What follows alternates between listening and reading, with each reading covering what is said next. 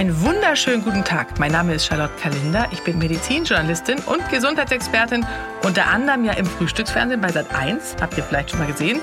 Ich schreibe aber auch Gesundheitsratgeber bei Drömer Knauer erschienen und bis zum 24. Dezember öffne ich für euch hier jeden Tag ein Adventskalenderfenster. Toller Name, oder? Und ihr hört einen weihnachtlichen Gesundheitstipp. Viel Spaß beim Hören und eine frohe Weihnachtszeit. Singen ist ja ein Riesentrend gerade, ja? Früher sind die Menschen ins Fitnessstudio eingetreten, heutzutage in den Gesangsverein. Und gerade in der Adventszeit macht es natürlich erst recht noch mehr Sinn, ja? Ich bin zum Beispiel neulich auch eingeladen worden zu einem Glühweinabend äh, nächsten Sonntag im Advent. Und dann wurde schon angekündigt, es wird gesungen. Und dann habe ich erst gesagt, oh, anstrengend. Aber dann dachte ich, nee, es ist natürlich genau richtig. Und gerade auch für Kinder, denen macht das, äh, denen macht das auch total Spaß. Und es ist jetzt die Zeit für Odo Fröhliche und all die anderen Weihnachtslieder. Und es ist nicht nur Kindersache, wie ihr sehen werdet.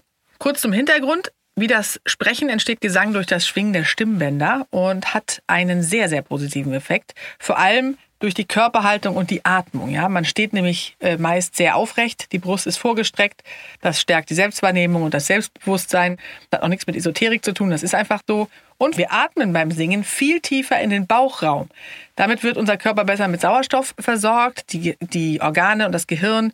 Äh, das wird alles stärker durchblutet und arbeitet besser. Und das tiefe Atmen hilft auch dem Darm, der bekommt eine Massage und so wird die Verdauungsarbeit unterstützt. Ihr seht ganz viele Vorteile für die Gesundheit.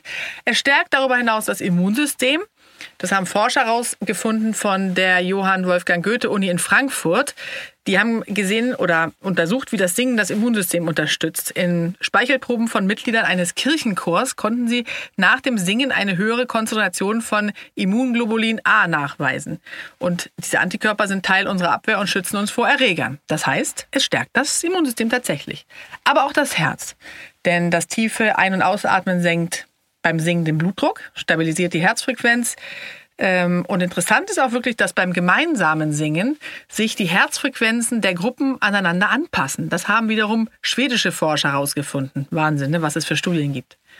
Auch bei Kindern fördert Singen die Entwicklung.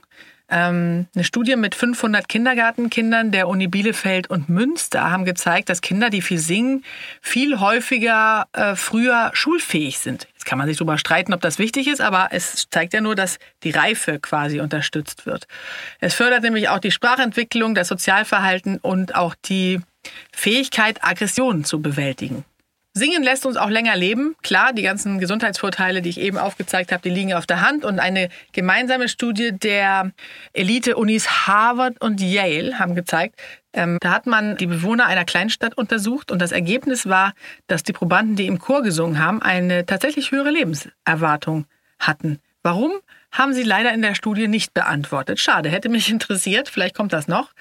Und es baut tatsächlich Stress ab, das Singen, ja. Äh, die Produktion des Stresshormons Cortisol wird runtergefahren. Wir fühlen uns äh, sofort ausgeglichener während und nach dem Singen.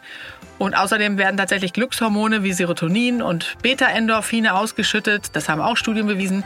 Sänger schlafen auch besser, weil beim Singen Melatonin ausgeschüttet wird. Wahnsinn, oder was man alles nicht weiß. Und das fehlt gerade älteren Menschen sehr häufig.